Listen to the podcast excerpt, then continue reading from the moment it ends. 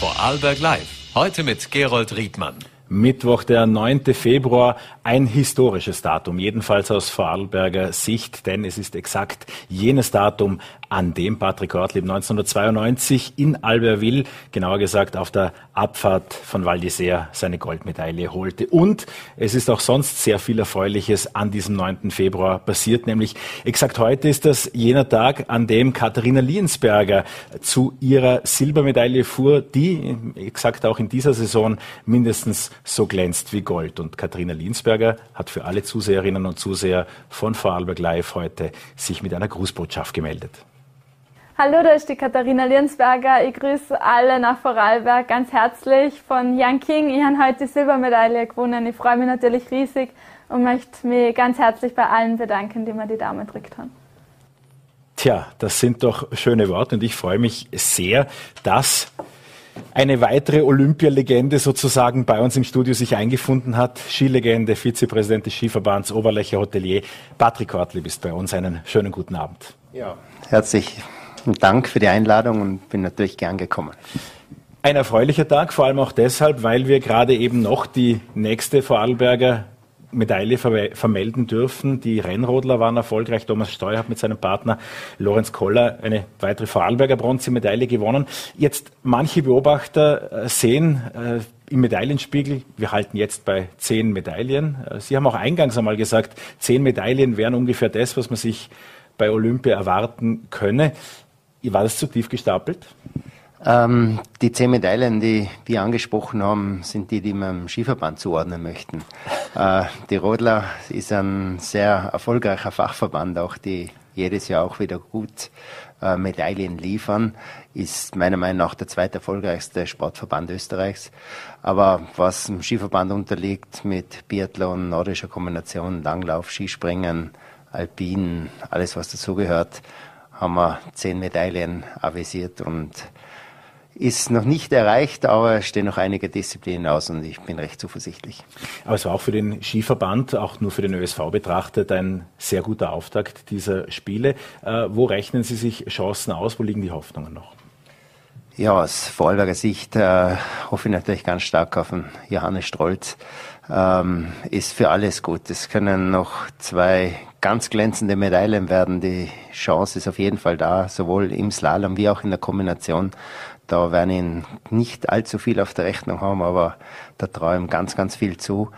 Und ähm, ja, das kommen die ganzen Speedbewerbe bei den Damen noch, Slalom, Riesenslalom, Herren. Warten wir ab. Es ist ein Freiluftsport, es braucht immer ein bisschen Glück auch dazu. Man hat es halt bei der Kathi gesehen. Aber ja, Glück des Tüchtigen wird auch da wieder Einzug halten. Viel schiefgehen kann nicht mehr. Alles, was noch dazu kommt, sagen wir Danke. Gehen wir mal zurück auf Ihren persönlichen Jubeltag.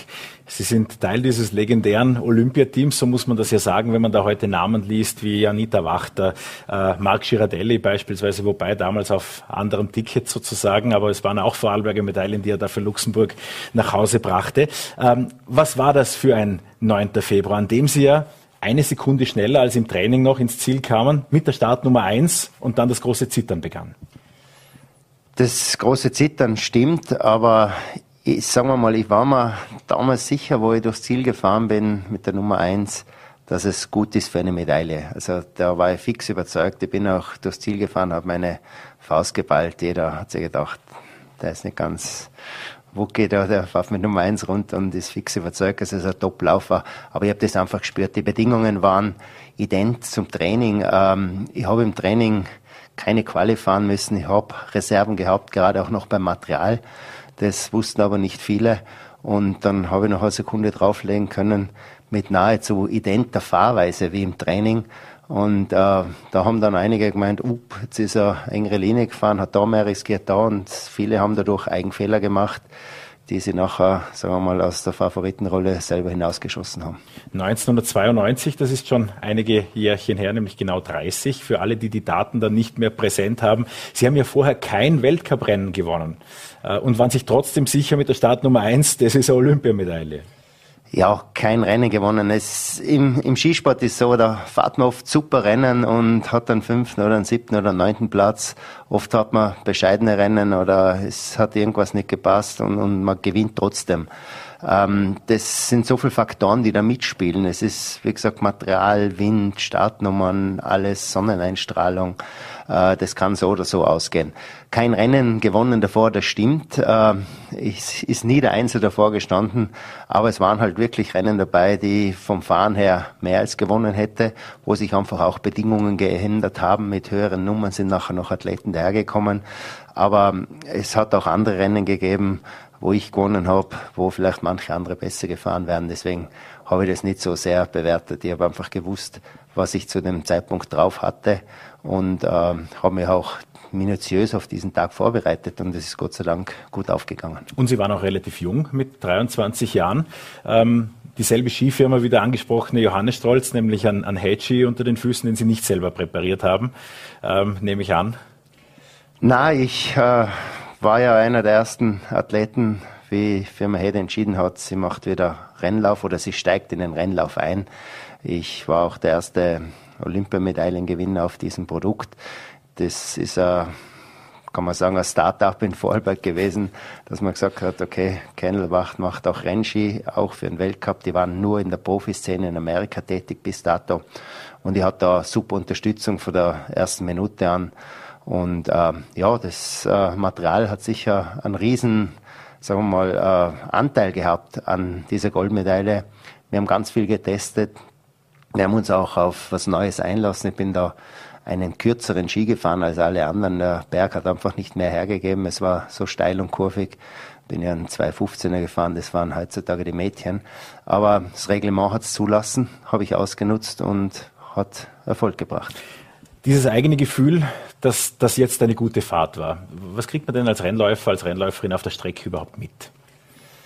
Ja, man kriegt mit, ähm, sag mal, wenn es gut läuft, das ist so, ähm, es geht einfach spielerisch, das Ganze. Das ist kein Krampf, das ist alles mit dem Flow und das ist auch, wo oft, äh, wenn man so hört, die Sprüche, ja, wenn es läuft, dann läuft's, äh, das spürt man wirklich. Also wenn es leicht von der Hand geht, oder, dann, dann ist man auch bereit, noch mehr Risiko zu gehen. Man ist, äh, man macht das Ganze spielerisch, man ist aktiv, man geht aktiv in jede Kurve hinein, jeden Sprung etc. Und äh, man ist nicht in einer Situation, wo man wartet, uh, was passiert jetzt oder gehen wir im Schwerpunkt ein bisschen zurück und tun nur noch reagieren. Sondern wenn man gut drauf ist, in Form ist, dann sage ich, sind immer die Hände vorn, ist mein Angriffsmodus, so wie auch ein Boxer, der angreift, hat die Hände vorn, der verteidigt, hat sie hinten. Genauso ist es im Skisport und das wird auch jeder Zuschauer sehen. Die Leute, die in Form sind, die haben einfach alles vorne und die haben einfach nur einen Drang, so schnell wie möglich ins Ziel zu kommen. Unter jenen, die dann eben nicht äh, diese Einsatzzeit mit der Einser-Startnummer schlugen, waren große Namen. Äh, aus Vorarlberger Perspektive müssen wir den Marc Girardelli ja auch erwähnen. Was, was war der denn für, a, für ein Typ auf der Piste? Wie haben Sie ihn erlebt? Also eben Marc als äh, sehr fairen äh, Mitstreiter kennengelernt war doch schon einige Jahre länger im Weltcup-Zirkus. Man hat aufgeschaut zum Marc. Er hat fünfmal einen Gesamtweltcup gewonnen. Ähm, es war eine One-Man-Show, der hat es sicher nicht leicht gehabt. Ich habe mich mit seinem Vater, mit dem Helmut Girardelli, der ihn ja ewig trainiert hat, auch sehr gut verstanden. Und ja, da war doch ein bisschen eine Vorarlberger Connection. Ich habe viel ihm abgeschaut. Es hat sicher Passagen gegeben, äh, auch wo er bei mir geschaut hat. Und ja, wir waren einfach vom Stil her komplett unterschiedliche Skifahrer. Aber der eine hat da mehr Stärken gehabt, der andere da. Und ich glaube, es hat jeder vom anderen ein bisschen profitieren können. Aber vom Marc sich schlagen zu lassen, das war nie eine Schande. Und umgekehrt glaube ich auch nicht. Die Medaille, die Goldmedaille, die steht gut verwahrt in einem Schrank äh, im Hotel. Wie hatten diese Medaille Ihr Leben verändert?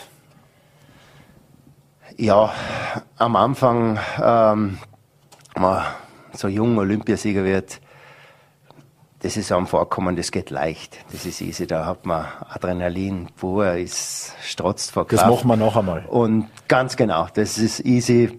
Was reden da alle? Das soll das so schwierig sein? Das geht easy. Ähm, es braucht eine gewisse Zeit, bis man das auch verarbeitet. Sagen wir mal, ein Olympiasieg, der Titel Olympiasieger, der bleibt einem ewig hatte ja das Glück, auch noch Weltmeister zu werden, aber Ex-Weltmeister ist man gleich danach. Ähm, vom Emotionalen her möchte jetzt sagen, dass jetzt ein Sieg in Kitzbühel, wenn wir eine Preisverteilung mit 40.000 Zuschauern haben und rot-weiß-rote Fahnen, das geht dann schon näher als dann so eine Zeremonie wie bei Olympia, wo alles streng nach Protokoll abläuft, also fast militärisch und, und null Zuschauer, null Stimmung. Aber äh, im Nachhinein, äh, je älter man wird, desto stolzer ist man auf das, was man geleistet hat. Und wenn man sieht, dass es ja doch ein ganz ein kleiner Kreis von Leuten ist, wir sind jetzt in Österreich sieben, die das geschafft haben. Und äh, ja, da kann man schon stolz sein und ich bin auch stolz drauf. Ein kleiner Kreis waren auch lange Zeit die Vorarlberger Athletinnen und Athleten, vor allem im alpinen äh, Skisport. Das hat sich merklich geändert und das war auch zu ihrer Zeit anders, nämlich als dort äh, ja Anita Wachter, Rainer Salzgeber haben wir erwähnt, Hubert Strolz, sind ja Namen, die in der Vorarlberger Skigeschichte eine riesengroße Rolle spielen. Was war denn damals anders? Was ist in der Zwischenzeit passiert und wieso geht es heute wieder besser? Man, haben wir für den Mario Reiter nicht vergessen, der ist auch zu unserer Zeit gefahren. Ja, vor allem auch ich als Olympiasieger, ganz ja, genau. auf mein Haupt. Ja. ähm, na, wir waren da eine gute Mannschaft. Es hat ähm, super Nachwuchsarbeit gegeben in Vorarlberg. Will nicht sagen, dass sie danach nicht so gut gelaufen ist, aber es ist immer so, wenn ein Bundesland äh, ein bisschen stärker ist, so wie es jetzt auch momentan wieder ist mit Vorarlberg, wo man fast 25 Prozent der Olympiathleten sind eigentlich vom kleinen Ländle, dann ziehen immer die anderen Bundesländer ein bisschen nach und das braucht halt immer ein bisschen so ein, ein kleiner Ansporn auch von anderen Bundesländern, aber sagen wir mal der Fleiß und der Einsatz der Vorarlberger, an dem hat es nie gescheitert. Vielleicht ist auch mal ein bisschen mehr Glück dabei, auch mal ein bisschen weniger, aber momentan sind wir sehr, sehr, sehr gut aufgestellt. Also der Vorarlberger Skiverband mit dem Präsident Lebeiner, die machen mehr als einen traumhaften Job, höchst professionell und ähm, er geht einfach einen Weg, dass man sagt, die besten Trainer gehören hinunter zu den Kindern in Nachwuchs und die sollen dann mit denen wachsen. Und äh, ich glaube, wir sind erst am Anfang von großen Erfolgen. In den nächsten drei, vier, fünf Jahren wird Vorarlberg sicher groß absahnen. Die Kollegen der Neue Vorarlberger Tageszeitung haben heute ein Foto gepostet, wie die Kathi Linsberg als Elfjährige beim Neue Skitag am Bödele Zweite wurde damals allerdings. Ähm, wie äh, ist das heute, Ihr Erfolg einzuschätzen? Sie hat, Sie haben es vorher angesprochen, die Kathi Linsberger hat mit dieser Olympiamedaille zu einem Zeitpunkt aufgezeigt, wo es wahrscheinlich für Sie selbst auch ganz, ganz wichtig äh, war. Wie schätzen Sie diese Leistung heute ein? Also ich schätze die Leistung, also jede Medaille, die errungen wird, äh, muss man ganz, ganz groß einschätzen. Ob sie Gold, Silber oder Bronze ist, ähm, da hat der Athlet nicht immer Einfluss drauf, habe ich auch schon erwähnt. Äh, die Kathi hat sicher sehr durchwachsene Saison gehabt, aber sie hat natürlich eine Saison gehabt, wo sie viel bestätigen musste. Oder? Es ist ja letztes Jahr sehr unbekümmert, sehr viel gelungen. Ähm, sie hat kaum Eigenfehler gemacht, das muss man ja ganz, ganz hoch anrechnen. Und hat auch, wenn es darauf angekommen ist, richtig performt. Also abgesehen von den zwei Goldmedaillen letztes Jahr in Cortina hat mich am meisten fasziniert, das Weltcupfinale in Lenzerheide in unserer Nähe, wo sie den zweiten Durchgang wirklich mit einem Mordsdruck, den sie hatte, dass sie den Gesamtweltcup gewinnt, mit einer Laufbestzeit hinuntergesetzt, dass die Schifferin sogar den Mund nicht mehr zugebracht hat. Und das war für mich dann schon ein Zeichen, wo ich sage, okay, wenn es darauf ankommt, kann die Kathi performen. Und das zeichnet einfach, sage ich mal, ein Rennfahrer von einem guten Skifahrer aus. Oder? Das ist der gewisse Unterschied.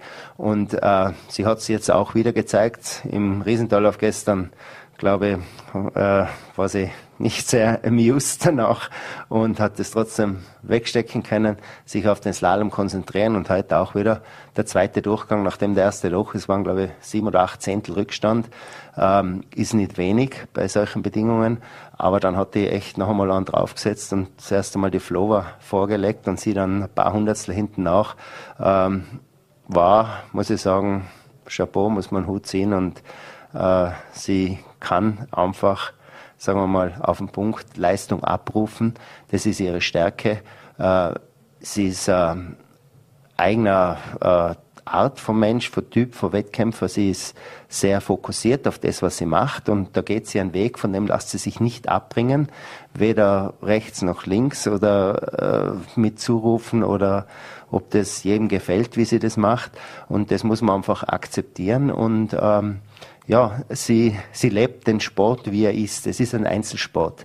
Es wird zwar nach außen immer da die Mannschaft äh, gepredigt, die sind zusammen und das macht das Ganze so schwierig. Man ist da 200 Tage mit den Kollegen unterwegs oder Kolleginnen, teilt das Hotelzimmer, sitzt im Flugzeug nebeneinander, teilt den Servicemann, aber wenn man dann am Start steht, ist man allein und einzig und allein für seine Leistung verantwortlich. Denkt man im Fußballspiel, wenn einer mal stolpert, sind zehn andere da, die ihn vielleicht ausbrennen können. Das geht da nicht. Im besten Fall, wenn er nicht mit einer Schwalbe zu Boden sinkt. Eine Frage in äh, eigener Ortliebsache sozusagen. Für Ihre Tochter Nina kamen die Spiele ja ein Quäntchen zu früh. Ähm, sie kämpft sich zurück nach einer Verletzung, trainiert wieder, ist auch wieder auf Schnee. Wie geht's ihr? Also der Nina geht's äh, sehr gut, muss ich sagen.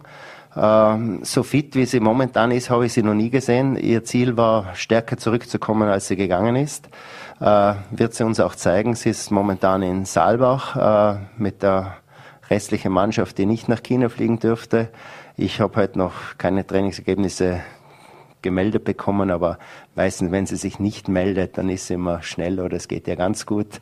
Und ähm, bin recht zuversichtlich, dass es noch äh, die restlichen drei Rennen tolle Rennen sein werden, die sie uns zeigen wird. Und ja, ich wünsche alles Gute und dass das, der Spuk der Verletzungen endlich ein Ende hat.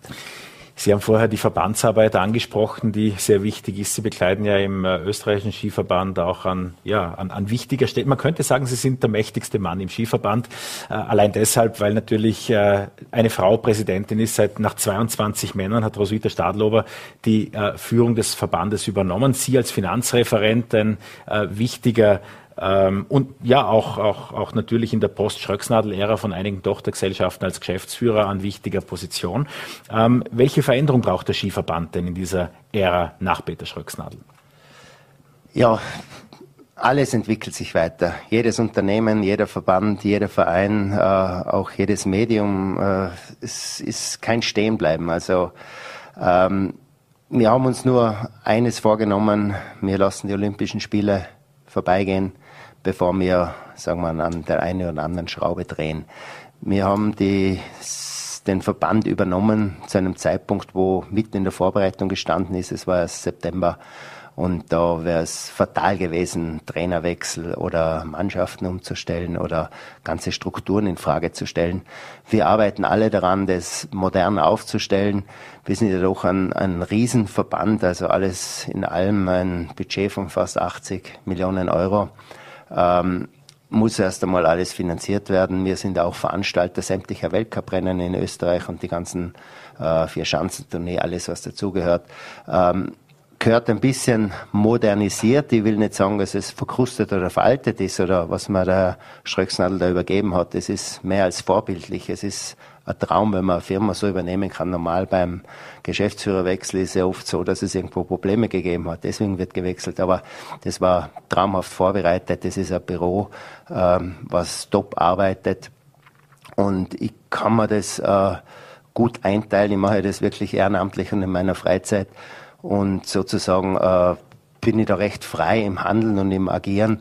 Und das ganze Präsidium äh, arbeitet jetzt an einer neuen Struktur, einer vielleicht zeitgemäßeren Struktur äh, und bin eigentlich überzeugt, dass die ganzen Leute, die dort arbeiten, sind ja doch fast 300 Leute, die da angestellt sind, ähm, einen Top-Dienstgeber haben, auch in Zukunft einen modernen und einen, der Leistung fordern darf aber auch Leistung honoriert. Und das ist unser Ziel. Die Aufteilung der Zuständigkeiten mit Roswitha Stadlober war ja nicht überall gern gesehen, intern wie extern. Äh, wie hat sich diese Aufteilung Finanzen bei Ihnen weiterhin und mit einem äh, etwas aufgewerteten Vizepräsidenten, wie hat sich das jetzt im Alltag bewährt? Ja, also Vizepräsident ist ein falscher Ausdruck, da habe ich nicht sauber recherchiert. Ich bin nicht Vizepräsident, ja. ich bin, wie gesagt, für die Finanzen verantwortlich. Wir hatten ja eine äh, Mordsdiskussion im Skiverband in der Runde 1 nach Schröcksnadel, aus der ich mich komplett herausgehalten habe. Ähm, der Herr Präsident Schmidhofer, der nach 100 Tagen leider zurückgetreten ist. Ähm, es hat nachher Statuten gegeben, die gesagt haben, okay, der dienstälteste Vizepräsident hat das zu übernehmen. Das war die Roswitha Schadlober zu dem Zeitpunkt. Ähm, wir haben noch alle drauf gedrängt, um das Ganze zu legitimieren, noch einmal so schnell wie möglich eine Neuwahl durchzuziehen. Ähm, ich wurde von ganz vielen äh, gefragt, ob ich mich zur Verfügung stelle. Ähm, Roswitha selber hat auch gesagt, sie möchte es machen. Ich habe gesagt, ich gehe in das Rennen nur ohne Gegenkandidat, wenn ich einstimmig gewählt wäre. Sie hat gesagt, sie geht nur rein, wenn sie einstimmig gewählt werden. Haben wir gesagt, dann müssen wir beide jetzt gehen. Wir haben uns nachher geeinigt. Ähm, sie ist unsere Frontfrau, unangefochtene Präsidentin. Ich kümmere mich um das ganze kaufmännische, finanzielle und auch um den Alpinrennlauf. Und das bewährt sich im Alltag? Das funktioniert bestens. Ähm, wir haben uns super eingearbeitet. Wir haben auch einen dritten Mann an Bord, unseren Herr Generaldirekt, äh, Generalsekretär Christian Scherer, der ja schon über zehn Jahre im Verband ist, der auch das Tagesgeschäft macht. Und so können wir das gut managen und handeln.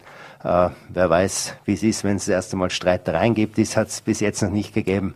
Aber ich glaube, wir sind alle alt, erfahren, reif genug und nicht solche Egomanen, die wir meinen, es geht nur mit einem allein. Ich betone jetzt so betont, dass wir auch Positives über den Skisport, eigentlich nur Positives gesprochen haben, weil Sie sich gestern auf Puls 4 im Fernsehen deutlich aufgeregt haben, dass die Medien auch immer nur negative Bilder zeigen. Dann will ich Ihnen den Gefallen tun. Wir sehen im Hintergrund äh, den Big Air Park von äh, Shogang. Es, ich habe mir erklären lassen, es sind, ist keine Atomanlage, in der hier äh, Tricks vorgeführt werden, sondern eine alte Industriebrache, die auch von den Architekten bewusst so gewählt wurde. Aber man sieht den Gegensatz, der auch momentan in China auf sehr viele Fernsehschirme bei uns äh, flimmert. Es ist vieles künstlich angelegt. Es ist nicht alles schon eine jahrzehntelange Tradition des Skifahrens. Wie geht's Ihnen, wenn Sie diese Olympischen Spiele so sehen und auch wenn Sie das von den Athleten mitbekommen, dass sich nicht alle hundertprozentig wohlfühlen? Ja, das Nicht-Wohlfühlen ist einmal primär, glaube ich, die Covid-Situation oder das ständige Testen, äh, immer in der Angst leben, äh, ich komme in einen Container rein oder ich muss in ein Quarantänehotel etc. Das ist, was die Athleten stresst. Äh, das Umfeld äh, stresst den Athleten nicht wirklich. Ich habe auch Kontakt mit ihnen und telefoniere auch äh, häufig. Ähm, die sagen wir mal, die Sportstätten selber, die sind perfekt. Die sind perfekt gemacht. Da gibt es überhaupt nichts zu meckern. Ähm, ob der Platz der richtige ist, für Wintersport Emotionen rüberzubringen, das stelle ich genauso in Frage wie sehr viele Zuschauer natürlich auch. Auf der anderen Seite, zu einem Zeitpunkt, wo entschieden wurde, wo die Olympischen Winterspiele 2022 stattfinden, war das Ganze noch nicht so ein Thema, das äh, CO2-neutral und Fliegen und Großstädte hin und her. Man kann es aber auch so sehen, das ist in der Nähe von Milliardenmetropolen. Diese Leute, die dort leben, haben einfach ein zusätzliches Freizeitangebot. Äh, viele werden sicher den Virus Skilauf oder Wintersport kennenlernen und so wie jeder Surfer einmal nach Hawaii will, jeder Golfer einmal in St. Andrews spielen will, will wahrscheinlich jeder Chines einmal in den Alpen Skifahren. Man kann es ja so sehen, es sind auch Firmen, die ganz in der Nähe von hier sind, wie Doppelmeier oder Leitner, die da richtig gute Aufträge gemacht haben und da auch gutes Geld verdient haben. Also für Österreich ähm, von der kaufmännischen Sicht ist das sicher eine Top-Sache. Von der Emotion, die rüberkommt, okay, lassen wir es einmal jetzt im Raum stehen, lassen wir die Olympia Olympia vorbeigehen. Wir werden nachher einen schönen Medaillenspiegel haben. Irgendwann ist das alles nur noch Statistik und man sagt, es waren super Spiele. Die nächsten Olympischen Winterspiele finden ja nicht wie äh, manche Ätzen in Katar statt, sondern 2026 in Mailand und Cortina d'Ampezzo, also wieder in den Alpen und sozusagen fast in nächster Nähe. Ähm, ist das auch etwas, was auch signalisieren soll, dass Olympia wieder in kleineren äh, Gegenden, auch in, nicht in, in so plattgewalzten künstlichen Bauten nur möglich ist? Ja, klein. Also Mailand ist bei weitem nicht klein. Man, alpine Events finden in Cortina statt und äh, die Herren in Baumio. Es ist auch nicht alles gerade Tür an Tür, aber es ist zumindest einmal am Alpenkamm wieder mal. Es ist jetzt unglücklicherweise wie auch immer es passiert ist, zweimal im asiatischen Raum hintereinander passiert. Aber sonst hat es schon immer eine gewisse Rotation gegeben zwischen Nordamerika, Zentraleuropa, Nordeuropa und irgendwann einmal Asien. Und ja, vielleicht lassen wir jetzt im nächsten Rädchen einmal Asien aus. Da sind alle wieder happy, wenn man schön oft. Der ÖSV war. freut sich ja auf die WM sozusagen, die ja auch in einigen Jahren dann äh, in Österreich ansteht. Äh, Olympia in Österreich, ist das ein Traum, der sich nicht mehr träumen lässt? Ja, das ist einfach, ähm, Tirol hat sich oder wollte sich bewerben, hat die Bevölkerung befragt. Der Schuss ist nach hinten losgegangen. Jetzt äh, hat Kärnten überlegt, wieder sowas auf die Füße zu stellen. Vielleicht als Euregio mit Slowenien zusammen, Norditalien, dass vielleicht so eine Idee fruchten könnte. Ähm, es ist natürlich, äh, will nicht sagen Gigantomanie, so Olympische Spiele organisieren ist was Riesiges. Äh, diese Sportstätten, gerade Eiskanal, Eishallen, wenn sie nicht vorhanden sind, sind das natürlich schon wahnsinnige Investitionen, die danach auch im Erhalten recht teuer sind, obwohl man sie braucht als Trainingsstätten auch für den Nachwuchs.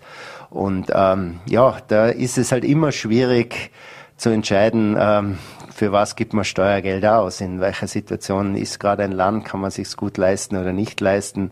Aber ja, wir leben momentan in einem Land, wo man halt andere Sachen einmal zuerst bedienen muss, was auch in Ordnung ist. Und glaube, die Bevölkerung hat einfach momentan, hätte kein Verständnis für Milliardeninvestitionen in solche Sachen.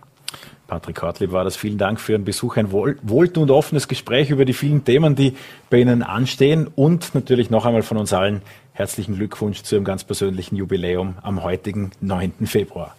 Vielen Dank. Und wir wechseln das Thema auf eine recht direkte Art und Weise müssen wir das äh, tun, denn am Samstag ist der Red Hand Day, der weltweite Aktionstag gegen den Einsatz von Kindern als Soldaten. Wir wollen das Wohlergehen von Kindern nun in den Mittelpunkt von Vorarlberg Live stellen und ich freue mich sehr, dass der Geschäftsführer des Kinderhilfswerks der Vereinten Nationen, Christoph Jünger von UNICEF bei uns zu Gast ist. Guten Abend, Herr Jünger. Schönen guten Abend. Herzlichen Dank für die Einladung. Der 12. Februar, der als Red Hand Day gewählt wurde, ist das ja nicht aus Zufall, sondern weil es just jener Tag ist, an dem das Zusatzprotokoll zur Kinderrechtskonvention unterzeichnet wurde. Das haben bisher 168 Staaten getan. 2002 war das Jahr, in dem das äh, ratifiziert äh, wurde. Dennoch sind Kinder als Soldaten nach wie vor ein Thema. In welchen Bereichen dieses Planeten orten Sie da die größten Probleme? Es geht um Konfliktregionen. Äh wenn wir nach Afrika schauen, dann äh, sind es Länder wie, wie der Bürgerkrieg in Sierra Leone war. Was Sierra Leone, wenn wir jetzt aktuell blicken, blicken wir nach Syrien, blicken wir in den Jemen, blicken wir in den Südsudan, um nur einige Länder zu nennen. Im Südsudan wurden seit Beginn des Konflikts, das war 2013, mehr als 16.000 Kinder von bewaffneten Gruppen äh, als Kindersoldaten rekrutiert. Wie gelangen Kinder denn in diese unglaubliche Situation? Ja, es ist eine große Zahlen und die Dunkelziffer und Schätzungen äh, liegen ja noch wesentlich höher. Wir sprechen von bis zu 250.000 Kindern, die als Kindersoldaten dienen müssen. Und äh, da gibt es unterschiedliche Gründe dafür. Äh, ein Grund ist natürlich Zwang, äh, ein anderer Grund ist Armut. Und ein dritter Grund ist auch oft, äh, dass Kinder in die Situation kommen, ihre eigene Gemeinschaft, ihr Dorf zu verteidigen. Aber primär geht es darum, dass Kinder unter Zwang Dinge tun müssen, die sie niemals tun sollten. Und hier haben wir eine Spirale der Gewalt. Sprich, es gibt in äh, unterschiedlichen Ländern Krieg, reden wir vom Südsudan, äh, im Bürgerkrieg im Südsudan. Und dann kommen Milizen, überfallen ein Dorf. Da gibt es äh, sehr, sehr viele Geschichten über unterschiedliche Jugendliche, die als Kindersoldaten dienen mussten. Und was wir dort hören, ist, äh, eine Miliz überfällt ein Dorf, die Eltern oft oder Kinder und Geschwister werden getötet und dann werden Kinder dazu gezwungen, als Kindersoldaten zu dienen. Warum? Äh, weil sie willfährig gefügig gemacht werden können, sehr oft unter Einsatz von Drogen. Äh, das sind unterschiedliche Gründe, warum es dieses Problem gibt. So eine Schwierigkeit, aus der es nahezu keinen Ausweg gibt. Wie kann UNICEF da helfen? Auf unterschiedlichen Ebenen. Das Wesentlichste wäre, dass möglichst alle Staaten sich an diese Konvention auch halten. Und leider Gottes ist das nicht die Realität, wie wir wissen. Wir sprechen in der Liste der Schande, in der UN-Liste der Schande von 19 Ländern und fast 60 Armeen oder bewaffneten Gruppen, die Kindersoldaten einsetzen. Was können wir tun? Wir müssen Kinder, die wieder rückgeführt werden können, also aus der Gewalt, von solchen Armeen oder Milizen bringen und ihnen sukzessive wieder ein Leben ermöglichen. Das klingt einfach, ist es aber nicht, denn viele Kinder haben Schreckliches erlebt, sind unglaublich traumatisiert und es ist ein, ein langer, mühsamer Prozess, solche Kinder und Jugendliche wieder in die Gesellschaft zurückzuführen, bis hin ihnen auch wieder eine Zukunft zu geben mit Bildung. Es geht um Prävention. Ähm, und es geht sehr stark darum, auch in solchen Ländern zu arbeiten und Strukturen zu schaffen, äh, die verhindern, dass Konflikte auftreten, dass Familien äh, äh, in solche Armutssituationen gelangen, dass Kinder und Jugendliche gar nicht als Kindersoldaten dienen müssen. Sie haben mal Zahlen zusammengezählt aus dem Jahr 2018. Da wurden ja aus Kongo, Nigeria, den Philippinen, Somalia 13.600 Kinder waren das damals freigelassen ja. Äh, oder wieder in ihre Familien integriert. Wie kommen denn ehemalige Kindersoldaten zurück ins richtige Leben? Zuerst geht es darum, sie zu identifizieren und sie wieder rauszubringen aus dieser Gewaltsituation, aus, dieser, aus diesen Armeen oder Milizen und ihnen zuallererst einen sicheren Ort zu schenken. Das klingt sehr trivial, ist es in diesen Ländern absolut nicht, weil Kinder haben kein Vertrauen mehr in die Gesellschaft. Und das wären beispielsweise solche Übergangszentren, die Sie Korrekt, das sind solche Übergangszentren, die auch UNICEF betreibt in unterschiedlichen Ländern, wo äh, Kinder dann betreut werden oder Jugendliche. Das heißt, Trauma aufarbeiten, das bedeutet, einen sicheren Ort zu haben. Das bedeutet, überhaupt erst wieder Zugang in die Gesellschaft zu bekommen, äh, in der Form, wie wir es kennen. Das ist ja keine Selbstverständlichkeit. Um dann in den nächsten Schritten auch wieder sie in ihre Familien zurückzuführen. Das bedeutet, gibt es einen Onkel, gibt es eine Tante, gibt es Geschwister oder gibt es Eltern und sie in die Familie wieder zurückzuführen und dann auch in einem nächsten Schritt ähm, wieder hin zur Bildung zu bringen, dass sie eine Zukunft äh, aufbauen können, die nicht Gewalt heißt. Ein Konflikt bzw. eine Machtübernahme genoss hier in den vergangenen Monaten große Aufmerksamkeit, auch bei uns allen, nämlich die Lage in Afghanistan. Ja. Dort ist zwischenzeitlich äh, auch Winter äh, und die Lage ist nach der Machtübernahme der Taliban auch vor allem wenig überraschend, aber dann doch für die Kinder prekär. Welche Situation finden Ihre Kolleginnen und Kollegen dort aktuell vor? Es ist ohne Übertreibung eine schreckliche Situation im Moment. Wir sprechen von einer der ganz großen humanitären Katastrophen auf unserem Planeten derzeit mit dem, mit dem Jemen. Wenn die Schätzungen stimmen, werden wir im Jahr 2022 fast 97 Prozent der Gesamtbevölkerung unter der Armutsgrenze sehen. Wir sprechen davon, dass circa eine Million Kinder akut von Unterernährung bedroht ist. Das sind nur ein paar Parameter. Wir sprechen davon, dass 24 Millionen Menschen im Moment humanitäre Hilfe benötigen. Das sind unglaubliche Zahlen, die sich verschlechtert haben über die Zeit. Es ist, es ist, es ist ein Bild des Schreckens. Ich kann es gar nicht anders formulieren. Die Politik der Taliban auch in puncto Mädchen und Unterdrückung von Frauen haben wir auch im Hinterkopf. Betrifft das Buben und Mädchen gleichermaßen in Afghanistan? Naja, die Lage der, von Frauen und Mädchen ist natürlich äh, äh, eine schwierige. Die Rechte von Frauen und die Rechte von, von Kindern werden nicht im vollen Umfang äh, umgesetzt. Beispiel Schule. Wir sehen, dass äh, Kinder, also weibliche, jugendliche Kinder bis zehn in die Schule gehen können und momentan aufgefordert werden, danach nicht mehr in die Schule zu gehen. Also hier haben wir äh, äh ein großes Drohszenario und, und es ist momentan noch schwierig abzuschätzen, wie sich das weiterentwickelt. Aber wir dürfen die Hoffnung auch nicht aufgeben. Sie wirken nicht nur vor Ort in äh, diesen und anderen Regionen, auch in Österreich, sind Sie aktiv, um die Rechte von Kindern in den Mittelpunkt zu stellen, unter anderem mit den kinderfreundlichen Gemeinden. Was ist das Ziel dahinter? Weil um äh, die eingangs angesprochenen Situationen geht es hier glücklicherweise ja nicht und doch ist es notwendig. Nein, es ist eine ganz eine andere Situation, aber es geht darum, Kinderrechte in den Alltag zu integrieren. Gemeinden sind sozusagen der, der nächste Punkt für Kinder und Jugendliche. Sie leben dort, sie verbringen ihr Leben dort. Und es geht darum, ein Bewusstsein zu schaffen, was sind Kinderrechte und sie in den Alltag hineinzubringen. Das sind ganz banale oder triviale Dinge wie ein gesundes Essen, eine gesunde Mahlzeit, ein sicherer Übergang, entsprechende Beleuchtung. Und ein ganz wesentlicher Punkt, um äh, einen zu nennen, ist das Thema Partizipation. Auch die Covid-Krise hat uns gezeigt, Kinder haben sehr stark das Gefühl, dass über sie regiert wird, über sie befunden wird. Und Partizipation ist hier sozusagen das Gegeninstrument, um Kinder stärker in den Mittelpunkt zu stellen und ihnen eine Möglichkeit äh, zu geben, auch mitzureden. Auch das ist ein Kinderrecht. Und es geht darum, diese ganz alltäglich äh, zu leben, zu entwickeln, weiterzuentwickeln äh, in unseren Gemeinden und in den Gemeinden in Vorarlberg. Wie könnten die Zuschauer äh, von Vorarlberg Live UNICEF unterstützen? Sie können auf die Website gehen, sich erkundigen über unterschiedliche Themen, äh, beispielsweise zu den unterschiedlichen äh, Konflikten, die wir jetzt gesehen haben, aber auch äh, äh zum Beispiel mit dem Bürgermeister sprechen und, und, und das Konzept der kinderfreundlichen Gemeinden erzählen. Das sind solche Möglichkeiten, wie man sich einerseits in Österreich ähm, engagieren kann, aber andererseits ganz wichtig auch international. Äh, es ist sehr, sehr viel nötig und wenn ich äh, noch äh, bemerken darf, über die Covid-Krise gibt es sehr, sehr viele indirekte Wirkungen auch in der ganzen Welt. Die ganzen Parameter äh, in der Entwicklungszusammenarbeit haben sich alle miteinander in den letzten zwei Jahren sehr, sehr negativ entwickelt. Wir sprechen im Moment davon, dass wir mindestens sieben Jahre brauchen, um den Status von 2019 wieder zu erreichen. Wir freuen uns über alle Unterstützung. Christoph Jünger, vielen Dank für den Besuch im Studio. Vielen Dank für Ihr Engagement. Engagement der Österreich-Geschäftsführer von UNICEF war das. Herzlichen Dank. Dank. Und den Vorschlag, mit Bürgermeisterinnen und Bürgermeistern zu sprechen, der lässt sich gleich aufnehmen. Wir haben nämlich gehört, die kinderfreundlichen Gemeinden als eine Aktion, in der die Rechte von Kindern in den Alltag integriert werden sollen. Die Gemeinde Götzis ist äh, eine und die Frau Vizebürgermeisterin wird mir gleich von der Marktgemeinde Götzis äh, mich belehren. Aber, aber ja länger selbst dort gewohnt, weiß das also und freue mich umso mehr, dass die Vizebürgermeisterin der Gemeinde Götzis bei uns ist. Herzlich willkommen, Edith Lampert. Teuring.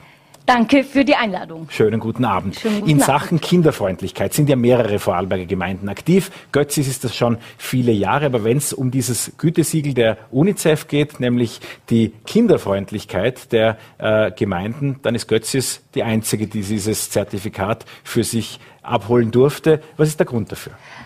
Äh, wir waren selbst erstaunt, dass wir die einzige Gemeinde im Vorarlberg sind, die dieses Zertifikat bekommen haben.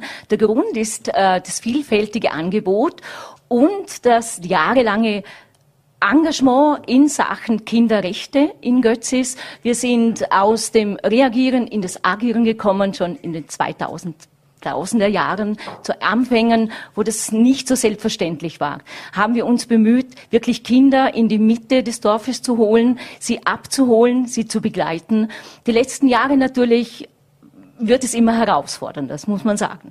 Damit sprechen Sie vor allem die Kinderbetreuung an, nehme ich an. Äh, der Landeshauptmann Markus Wallner fordert auch just heute mehr Geld vom Bund für die Kinderbetreuung, die oft eben von den Kommunen finanziert werden muss. Auch vom Land wird ein gewisser Anteil getragen. Wie steht es denn um die Kinderbetreuung im Alltag?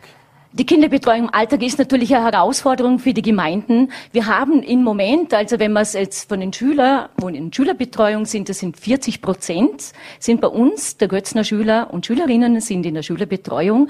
Und man muss sich da so vorstellen, wenn man so tagtäglich, das tagtägliche Geschäft, das auch Essenszubereitungen, das sind etwa, mir liefern vom Haus der Generationen so 1100 Essensportionen in unsere Kinderbetreuungseinrichtungen.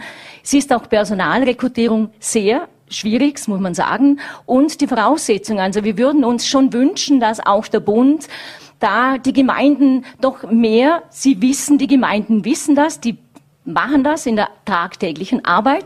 Und da würde man sich schon wünschen, dass das Korsett nicht so starr und nicht so eng ist. Also, dass es nicht nur Pädagogen und Pädagoginnen sein müssen, die diese Kinder betreuen in, in den Mittagsstunden, aber auch in der Schülerbetreuung. Und äh, ja, die Förderung lässt da zu wünschen übrig. Da wären wir also schon sehr dankbar, wenn man in diese Richtung wenn da was passiert. Viele, die in der Vergangenheit auch in diesem Bereich gearbeitet haben, würden jetzt einwerfen, dass es ja nicht immer die Gemeinden selbst waren, die aktiv waren. Oft ist das in Vereine gegeben worden, privat organisierte Vereine, die das dann auch privat organisiert haben, mit Unterstützung der Gemeinden. Inwieweit sehen sich die Vorarlberger Gemeinden dann und stärker in der Verantwortung?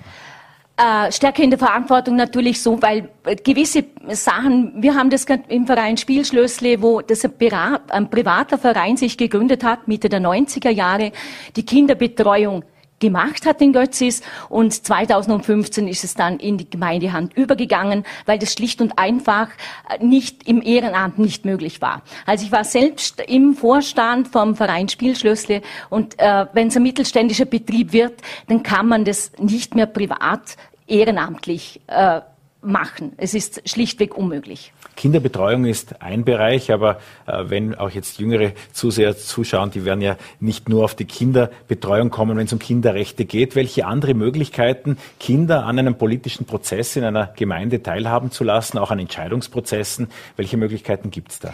Und da gibt es unterschiedliche Möglichkeiten. Wir haben jetzt äh, vor zwei Jahren, leider die Pandemie hat es so nicht ins rechte Licht gebracht, mit der offenen Jugendarbeit gestartet, ein Projekt gestartet, ein Tag äh, Bürgermeister oder Bürgermeisterin bei uns in der Kommune zu sein.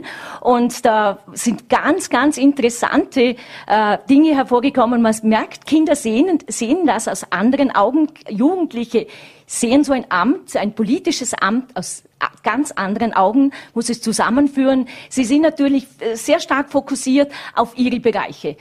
Äh, ob das Jugendpark ist, ob das äh, Disco ist oder was. Aber es ist schon sehr spannend, also was da aus diesem Projekt hervorgegangen ist. Also unterschiedlichste Zugänge, natürlich auch zu politischen Funktionen. Und sie würden sich und bringen sich auch sehr gerne ein. Man müsste sie, denke ich, noch viel stärker einbinden. Ja, dann ist doch Ihnen sicher auch eine Wunschliste der Götzner Jugendlichen und der Götzner Kinder bekannt. Was wäre denn in Sachen äh, weiterer Kinderunterstützung ein Thema, das die Gemeinde unbedingt angehen muss, Frau Vizebürgermeisterin? Äh, ja, die Wunschliste war riesengroß. Also wir, wir sind schon viel angegangen, aber es gibt natürlich schon sehr viele. Von Jugenddisco bis zu äh, Skaterpark haben wir mittlerweile schon umgesetzt. Das äh, Pumptrackbahn setzen wir um mit der Region am Kummer. Da sind wir mit Koblach, Mäder, Altach und Götzis in einem Boot, weil es oft nicht zu bewerkstelligen ist, was die Jugendlichen alles möchten. Mehr Freiraum, mehr wahrgenommen im öffentlichen Raum, das ist ganz ein starkes Thema. Sie fühlen sich äh, oft äh, im Stich gelassen oder nicht richtig, wenn sie sich irgendeinen Platz, eine Nische suchen im Dorf. Das war das Hauptthema, was sie beschäftigt hat, dass sie denn vertrieben werden, dass sie nicht gesehen werden wollen. Jugendliche und Kinder gehören in die Mitte und nicht an Rand der Gesellschaft. Es gibt natürlich Probleme, es ist eine Lärmbelästigung und man ist nicht so flexibel und man merkt, es ist oft schwierig im Alltag, das zu leben. Auch Altlandeshauptmann Sausgruber hat ja diese Initiative begründet, Kinder in die Mitte, also sie dahin zu nehmen, war ein hehres Ziel. Nur wo orten Sie im Alltag, wo Kinder heute nicht in der Mitte stehen in Vorarlberg? Ich denke, äh, ja, oft werden Kinder, und ich orte das oft, also auch in der Nachbarschaft, Nachbarschaftskonflikte, äh, als Stören empfunden. Kinder sind natürlich nicht leise. Kinder fordern ihr Recht ein. Und leider Gottes werden Kinder oft, und das ist ja, traurig, muss ich sagen, äh, als störend empfunden, wenn sie spielen. Natürlich machen sie Lärm, also das haben wir früher auch gemacht. Aber man ist nicht so tolerant gegenüber Kindern und Jugendlichen, wie man sich's wünschen würde. Das Vorarlberger Baugesetz sieht ja auch vor, dass bei Wohnanlagen und manchmal sind es tatsächlich Alibi-Spielplätze gebaut werden, oft sind es natürlich auch wunderschöne Abenteuerparks, aber äh, gehen wir mal von dem aus, was da vorgeschrieben ist. Auch in Götzis gab es immer wieder Diskussionen rund um die Verdichtung, wie es so schön heißt, äh, also wo dann eben Wohnblocks gebaut werden, wo Wohnanlagen entstehen. Aber Faktum ist, dass mehr Menschen auf weniger Raum zusammenleben. Was heißt das auch für die öffentliche äh, Situation, für die öffentlichen Räume für Kinder? Äh, da ist natürlich die öffentliche Hand, sprich die Kommunen, sehr gefordert. Also dass man mit den Bauwerbern, die, äh, wir können, ich kann jetzt gerade ein konkretes Projekt in Götzis, das ist Kalkofen-Wieden. Da haben wir als Götzis äh, Grund gekauft und werden dann die öffentliche Freiflächen bespielen. Also da ist die Gemeinde natürlich sehr stark gefordert, dass wir also uns beteiligen mit dem Privaten, dann funktioniert das auch. Muss auch begleitet werden. Wir merken das immer wieder, braucht eine Begleitung. Das ist herausfordernd, wenn man natürlich Wohnungen auf engem Raum, und es ist eben so, da sind die Gemeinden so sehr stark gefordert. Das Land hat sich äh, sehr stark engagiert beim Erstellen eines Leitbildes für die Marke Vorarlberg. Da gibt es ja diesen Satz, dass Vorarlberg bis 2035 der chancenreichste Platz für Kinder werden will, der chancenreichste Lebensraum. Was wäre aus Ihrer Sicht noch zu tun, damit dieses Ziel erreicht werden kann? Ich denke, äh, Kinder so früh wie möglich fördern. Das ist ganz wichtig. Es sollen alle die gleichen Chancen haben. Es haben leider nicht alle die gleichen Chancen. Und das ist der Punkt, wo man ansetzen muss. So früh wie möglich Und da sind unsere Kinderbetreuungseinrichtungen, die Kindergärten, später auch die Schulen sehr stark gefordert, auch die Kommunen. Das ist unsere, ich denke, eine Grundverpflichtung, dass wir das machen. Dass wirklich, das war, es ist ein großes Wort, wenn man sagt, keinen zurücklassen. Es ist schwierig, aber wirklich dranbleiben und möglichst sich bemühen, dass man kein Kind und kein Jugendlicher zurückbleibt. Kriegen Sie für diese Aufgaben an der Basis und mit den Bürgerinnen und Bürgern gemeinsam, auch eben mit Jugendlichen und Kindern, genügend Unterstützung vom Land? Äh, das Land unterstützt. Natürlich kann man, äh, es kann immer mehr sein. Wir wünschen uns schon Unterstützung in diesem Bereich. Äh, ja, wäre natürlich noch sehr viel mehr möglich, weil die Gemeinden, die Kommunen, muss es nicht sagen, sind natürlich finanziell ziemlich am Zenit angekommen. Also wir kämpfen natürlich sehr stark drum und sind um jede Förderung und jede Hilfe natürlich sehr dankbar. Dann bedanken wir uns herzlich, dass Sie Zeit für uns hatten, Frau Vizebürgermeisterin, und gratulieren. Äh, wenn Sie eine kinderfreundliche Gemeinde sind in Götzis und die einzige in dieser Auszeichnungsliste, dann darf man zum jetzigen Zeitpunkt sagen, Sie sind die kinderfreundlichste Gemeinde in Vorarlberg. Dazu herzlichen Glückwunsch. Vielen herzlichen Dank für die Einladung. Edith Lamper-Deuring war das. Dankeschön. Und das war Vorarlberg Live auch schon wieder für diesen Mittwoch. Schauen wir, welche Goldmedaillen diese Nacht bringt. Wir freuen uns auf morgen früh. Ich wünsche Ihnen äh, einen schönen Abend und freue mich auf morgen 17 Uhr Vorarlberg Live.